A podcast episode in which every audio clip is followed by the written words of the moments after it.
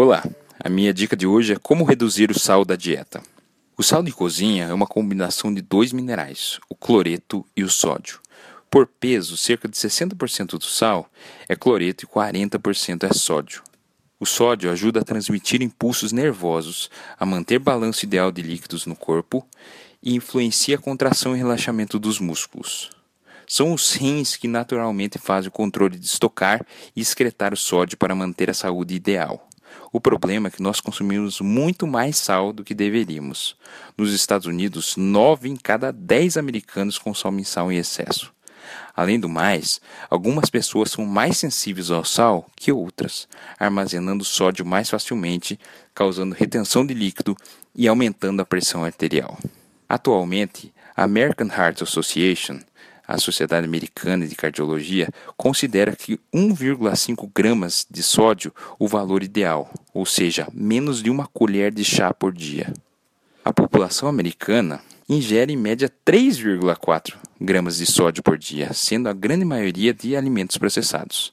Já no Brasil, de acordo com a Anvisa, o consumo de sódio pela população brasileira ultrapassa duas vezes os limites recomendados e as principais fontes do consumo são o consumo direto e condimentos à base de sal. Porém, a contribuição dos alimentos processados já é significante e crescente. Então vejamos, qual seria o impacto na saúde dos americanos se consumissem até 1,5 gramas de sódio por dia, como a American Heart recomenda? Isso re resultaria em uma redução de mais de 25% na pressão arterial e reduziria gastos com saúde em 26 bilhões de dólares. Além disso, um milhão de pessoas deixaria de morrer de causas cardiovasculares em 10 anos. Então, quais as comidas que têm muito sal e deveriam ser evitadas? As comidas processadas. Essas comidas contêm grande quantidade de sal. E elas incluem pão, macarrão pronto, tipo miojo, pizza, cortes de frios, como presunto, bacon, salaminho, até queijos, sopas e fast foods. Para você ter uma ideia, 15 ml de shoyu contém cerca de 1 grama de sódio. Um estudo interessante demonstrou que quase metade do sal que ingeríamos, 40%, vem de 10 comidas, pães e rolinhos sendo o principal, 7,4%, seguido por frios, pizza, frangos, sopas, sanduíches, queijos, macarrão com molho bolonhesa, receitas com carne e snacks.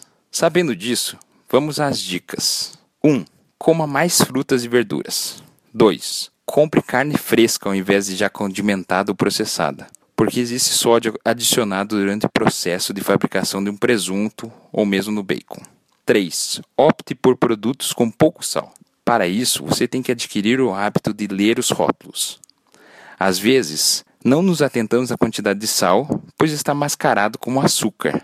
Por exemplo, um exemplo disso é nas tortas. 4. Compare as várias marcas do produto escolhido, tentando encontrar a que menos tem sódio. 5. Na hora de cozinhar, escolha temperos que não tenham sal, como por exemplo alho natura ao invés de sal com alho. 6. Reduza ou remova sal das receitas. 7.